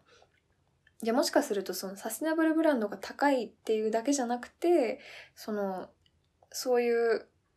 えーっと、労働者にも適切なお金が払われていて、うん環境配慮もされているような服っていうのを買うだけのなんかお給料がそもそももらえてないんじゃないかっていう話もあると思っていて、なんかそうだね自由とか、まあ、まあ自由ばっか出して申し訳ないんだけど えっと安いブランドのものしか買えないっていうのはもしかするとその単純にお給料が低すぎるっていう話もあるかもしれうないね。んね。なんか、うんその、さ、結構さ、最初の方にもエシカルプロダクトの物欲みたいな話があったけど、うんただ、その、物を買うっていう行為が、それこそ単なる消費消えて費やすための行為というより、最近だと応援消費とか、ああ、買い物は投票だとかいろんな言われ方がしてるけど、うんうんそういう役割もあるんじゃないかなっていうふうにも思っていて、って考えた時に、まあちょっとこれふ二軸の話だけど、まあそういう考えがありますよって話が一つと、うんあと、私、あの、中高大とキリスト教系の学校に行ってたんですよ。え中高もそうだったのあ、そえー、う。知らなかったん。ですよ実はね。えー、なるほど。でも私自身は、あの、そんなリリジャスじゃないというか、まあ、どの宗教においてもそんなにこう、信仰深いタイプではないけれども、うんうんうんでも、キリスト教のやっぱ教えとかってすごくその、中高では特にいろいろと聞いて、うん、で、共感したりとか学びも多くて、うんうんで、まあ、その中で、なんか、教会って、献金あの、まあ、お金を、まあ、その教会の活動に寄付するって感じなのかなそういうのがあって、まあ、教会に行って、礼拝を受けた後に、こう、献金をこうするんだけど、うんうんなんか、そういうことについて、まあ、聖書とかにも書かれていて、で、あの、例えばめちゃめちゃリッチな人がいました。で、もう一人もう、ほんとほ、例えばそのホームレスみたいな人がいました。で、二人ともこう同じ教会で礼拝を受けて、その後にこう献金するってなった時に、うんなんか、値段がさ、例えばそのホームレスみたいな人が10円入れたとして、うんうんで、その金持ちの人が1万円入れたとして、うんで、じゃあどっちが、まあ、どういうことか、いいとかじゃなかったと思うんだけど、尊いみたいなそう、尊いみたいな感じで考えたときに、なんか、確かそれはイエスの言葉だったような気がするけど、なんかそれはその10円の方だって話をしていて、で、それはなぜかというとう、ん痛みを持って、そのお金を払っているから、みたいな話で、で、めちゃくちゃ私この考え方が、こう、刺さって、イエスやるやんそう。こ れでイエスの言葉じゃなかったかもしれないけど、多分そうだった。多分新約聖書だったんだけど。それで、なんかか今も私はこう、募金をするときとかは、まあ、言ったら100円とかって入れれるけど、うんうんうんでも、それってあんまり自分にとって痛くないなるほどというか、まあ100円なんて、え例えばさ、コーヒー、ちょっといいカフェでコーヒー飲むってなったら5、600円するやん。そうですね全体100円なんてなんか、うん別に、痛くも痒くも 痛くも痒くもないみたいな。その毎日払えてるなら別だけど、うんうんうんなんか、ね、こう単発的に募金する100円って痛くも痒くもないから、うんなんかちょっと痛い金額なるほど、を出すようにみたいなのは、その話を聞いてからはするようにしていて、まあ、それこそ自分のさ、あの、給料が下がってて余裕ない時はできないこと。分あのででもも、ででもも、でもその中で額は減るんだけうど、んでも、そのちょっと、ちょっと痛みがあるみたいな。なんか自分の生活を危険にさらすまではいかずとも、ちょっと、うわあこんな出すのかーみたいなさ、あー結構出すなーでもこれが、その、例えばそれが、その、前だったらさ、オーストラリアの火災があった時とか、うん、結構長くだけど、でも、みたいな、なるほど思いなね、がら出すとか、うんうんうんでもその、自分がなんかコーヒー何杯我慢すれば、この値段は払えるし、うんそれで、うんこの問題が少しでも、マシになるんだったら、うんうんうんそっちの方がいいよね、みたいな。なんふうかな考そえれが方。すごい面白いのがさ、うんなんか合理主義でもないし、うん。なんていうかそのあ実際にね例えばいくらいくらあったらはい。実際にこれができるのでいくらいくら募金してくださいじゃなくてはいはいはいはい。こう自分個人的にこう痛みを感じる、うんだからそのいや言うてみたらその何かを達成するにはあんまり効果的じゃない確かにね。なんかこう、ん実際にいくらいくら欲しいからなんかえそれはくれすぎとかこれは少なすぎとかじゃなくて、本当に自分個人的に、えっと、これだけ出したらちょっと数日間ちょっとチクチクするかなっていうか、あーなんかお財布軽いなみたいな気持ちになるっていうのをあえてやるっていうのはすごい面白いうん。ね。だからこうん、う、なんだろうな。もう、この問題どうにかしなきゃいけませんよ、みたいな言って、何でもできることはやりましょう、みたいな風になっちゃうと、それって、そのお金持ってるとか、その、まあ、金銭的だけじゃなくて、時間とか心に余裕がある人は、なんかなんてことなく、サスうんなんかこう、サステナブル意識のようなものを選べる。うんけ、ど、もうそもそも生活が困窮してる人からしたら、同じ額を出すのがめちゃめちゃしんどいとかって全然ある。そもそも出せないよね。そうそうそう、そもそもそんなん選べないよってなるから、なんか同じ、こう、ものとか、金額とか行動を異なる立場の人に強いるうんんんっていうのは、そもそもおかしいというか、そうだね、うんなんか資本主義の中でめちゃめちゃなんか向いてないというかそうそうそう合ってない感じがするよね。やっぱさ、こう、値段、なんかいっぱい、 それこそ税金じゃないけど、はいいっはぱいい稼いでたらいっぱい払って、そんなに稼いでなかったらちょっとでいいよみたいな、うんうんうんうんなんかそういうものでうんあるべきというか、だからそういう意味では、どうしてもそのエシカルとか、環境配慮しているものって高いんだけど、お金がある人は、そうだからこそ、よりこう、値段を張るんだけど、うんうんうんめちゃめちゃ環境配慮してますみたいなものを選ぶ、まあ責任というか、うんまあ、特権でもあり責任でもあるなっていうふうにうんうんん思うし、なるほどね。逆にそんなにこう余裕がないですよみたいな人が、そういうものを買わないとエシカルな暮らしができないのかって言われたらそうでも決してないから、そうだね。逆にそのお金かけずにうずうず交換とか、いろんなその人とのつながりとか、うんうんうんうん自分で育てるとか、でできたら究極のなんか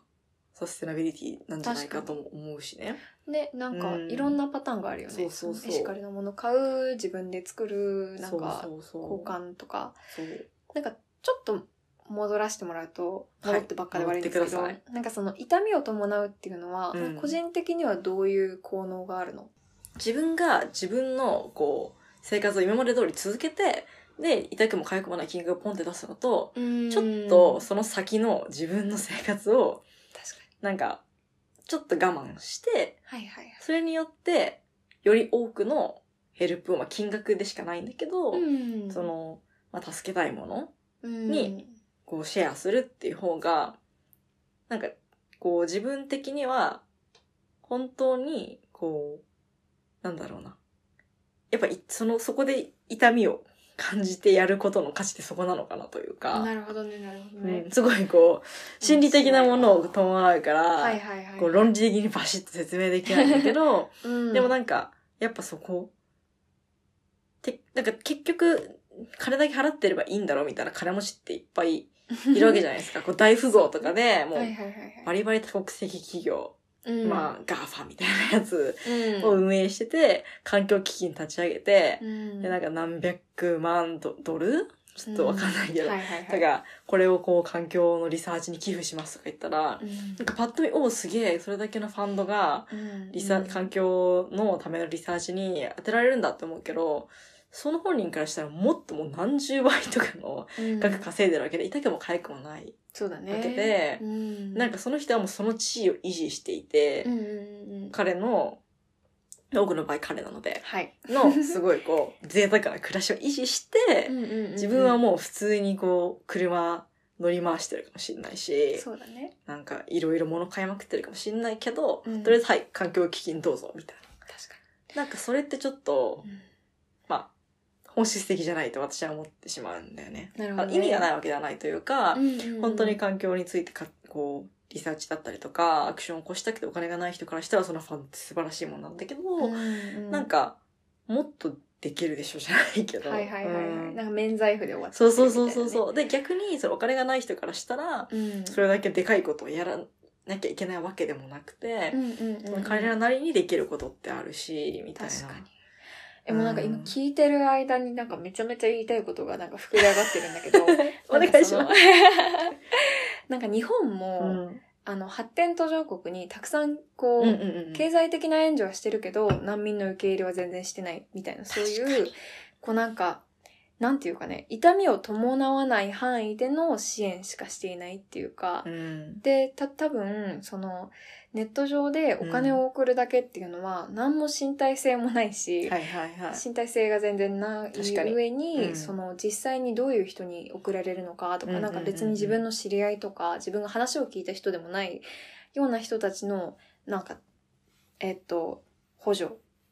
サポート援助だったりとか、なんかその自分が実際にじゃあ、まあ、東京、まあ、そんな自然が豊かでもないからそのこれを助けるんだっていう目的とか、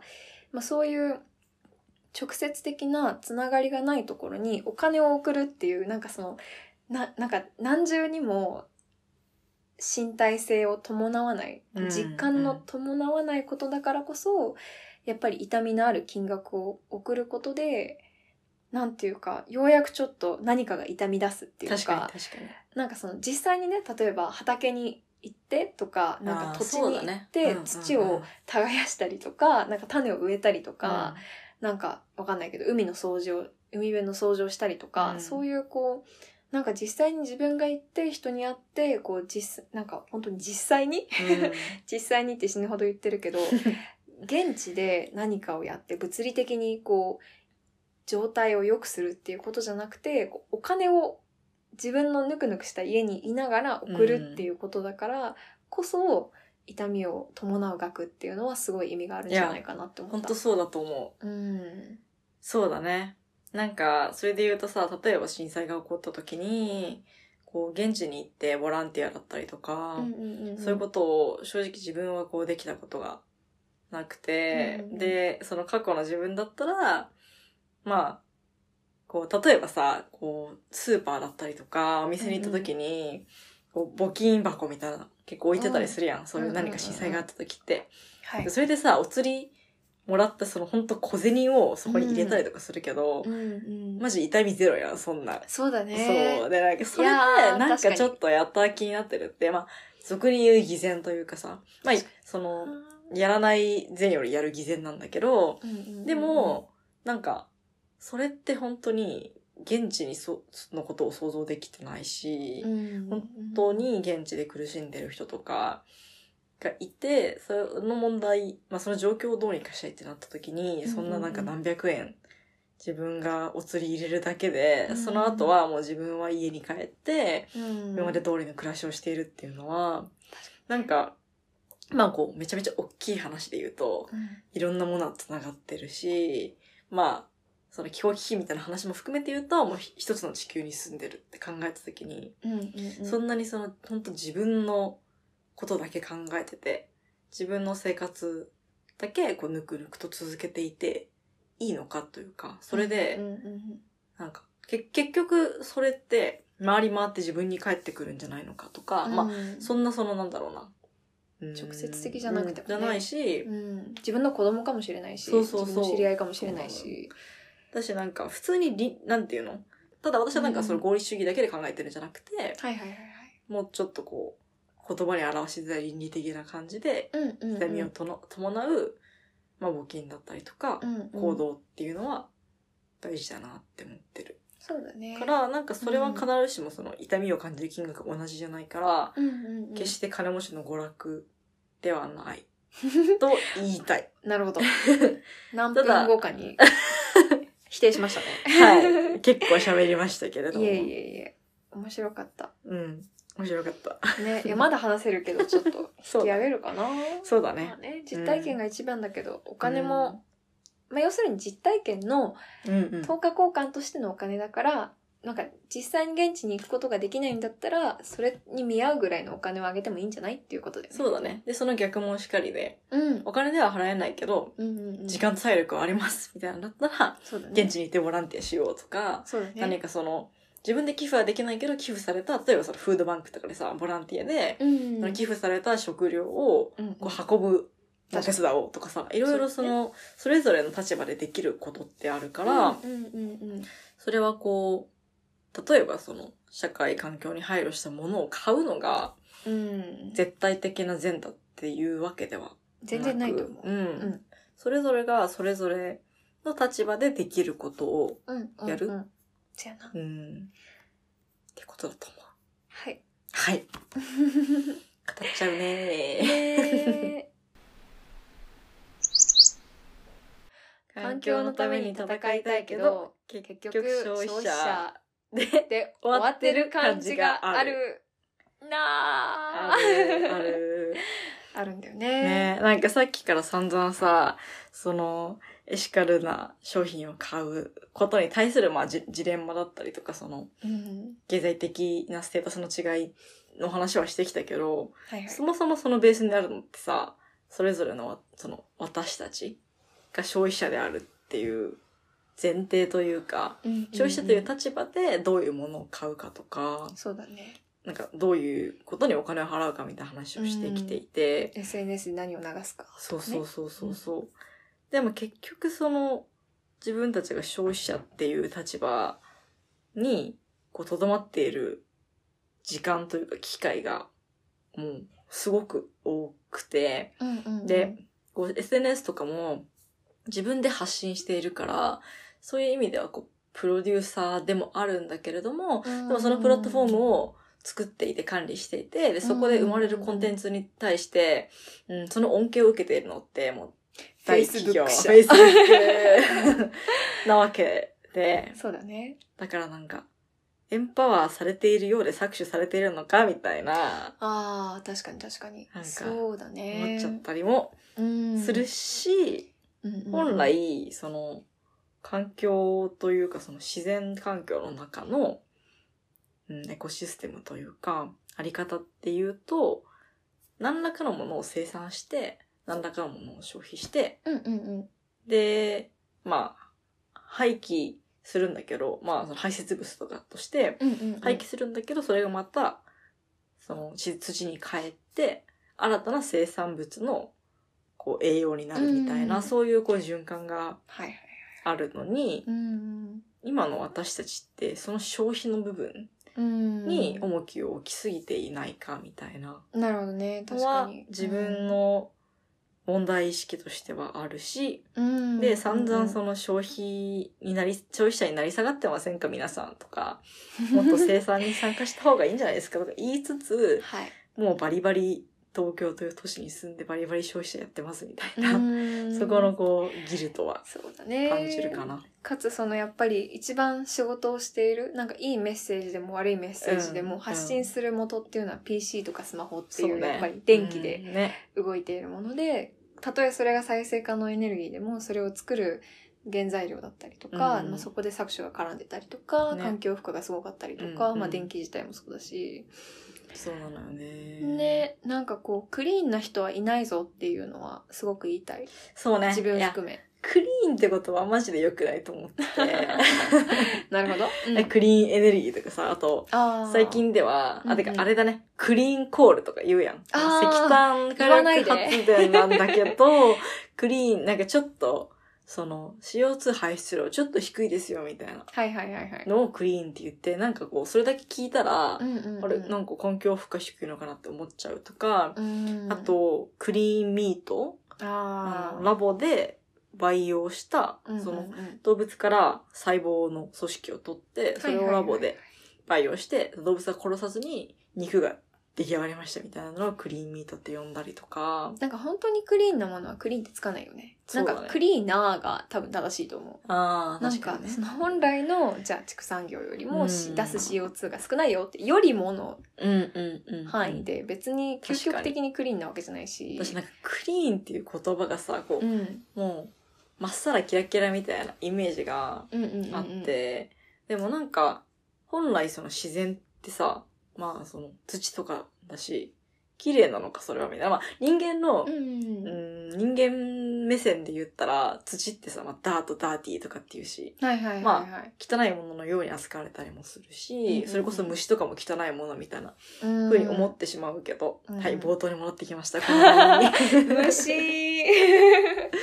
そう、でも本来自然の中ではそれが当たり前の存在だったりとか、逆に確か分解っていうプロセスにおけるめちゃくちゃ大事 なに役割を担ったりもしていて、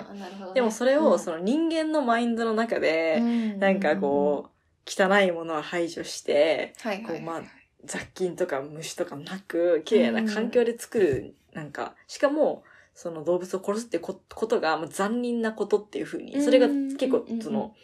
ダーティーだったり、フィルシーみたいな、はいふはういはい、に捉えられて、罪で、そううん罪ですよ。汚くて罪なことで、で動物殺さなくてラボで綺麗な環境で作ってるがクリーンっていう考え方が、、うん本来の自然のあり方からはめちゃくちゃ離れていて、そうだね。だからこう、それが必ずしも、なんか、絶対的な善ではない。うんそういう可能んまあうんうんうんなんか今のファクトリーファーミング、工業的畜産はいはいはい。で、こう、生産される肉と比べたら確かに動物は殺していない。という点では、その、倫理的配慮はあるのかもしれないが、クリーンといいう言葉を使うことによってうん、それがこう、なんなん、どんな問題も含んでいない、うんうんうん、なんていうの純潔なものみたいな風 に聞こえるけど、うんそれは本当言葉の、うんあやというか、なんかクリーンうん。かもしれないけど、なんかトゥルーではないというか、ああ、なるなほんどか。その、なんだろうね、なんかに潔癖症的な、なんかそのはいはい神経症的なその人間の価値観で言うと綺麗かもしれないけど、うんなんか綺麗の価値観も時代によって違うし、うんなんかその綺麗イコール善では決してない確かに確かに。気はするね。確かにね。うん、うん。そうだね結局消費者っていう話もなんか私も結局やっぱり最近うん。何をしてるかもう仕事しかしてない気がしていて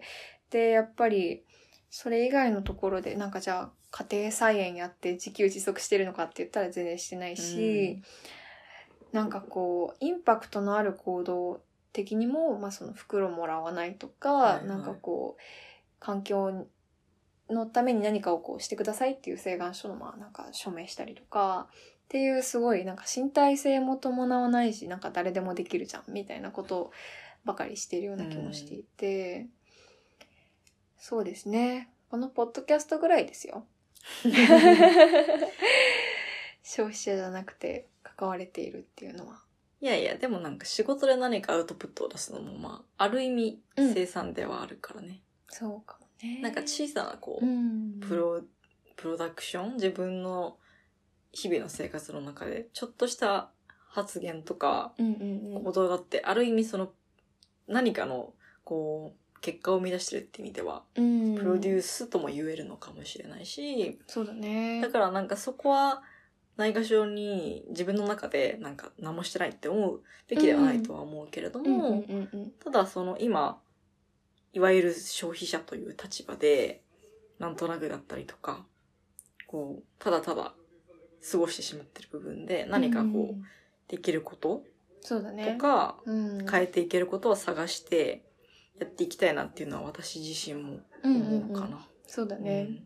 なんか、え、これなんか、すごい、は話が長くなる上に多分なんか、 かい、結論みたいなのがなさそうなんだけど、なんか、doing と being の話がさっきまた出てきたけど、はいはいなんか、その環境のために何ができるかとか、もちろうんんその何かをすること、アクションを起こすことが、例えばエコアングザイティにとっても特効薬だったりもするし、うんうんうん何かをやることっていうのはすごく大事なのはわかるんだけど、なんか、ビーイングだけで環境にいいことってできないのかなって今ちょっと思って、うん。なんか、ドゥーイング文化に加担しないと、環境のために戦うことに、まあでも戦うことがそもそもドゥーイングだからな。まあ、それを端的に答えてしまうと、うんうん。そもそも我々のビーイングが資本主義という枠組みの中にある限りは、あどう、ドゥイングを何とかしないといけないのかもしれない。確かにね、そっかそっか。まあ、かといって、うんう。ん、なんだろうな。例えば他の共、うん、コミュニズム、共産主義とかうんうんになれ、ばうん。いいのかって言っても、やっぱそれをこう試みて、失敗して社会主義に落ち着いて、そのまま、う。うんん、みたいななった確かに。国だってあるわけなんで、確かに本ね。当こう理理想というかベストなうん。あり方っていうのはまだ見つかってないのかもしれないけど、うんただなんか、、まあ資本主義は、まあ言うたらめっちゃドゥーイング社会やん。そうだね。どれだけ資本を作るのか、どれだけ効率的に、どれだけ利益を生み出してとか、うんうんどうれだけ便利に、みたいな。だけど、その中でもっとビーイング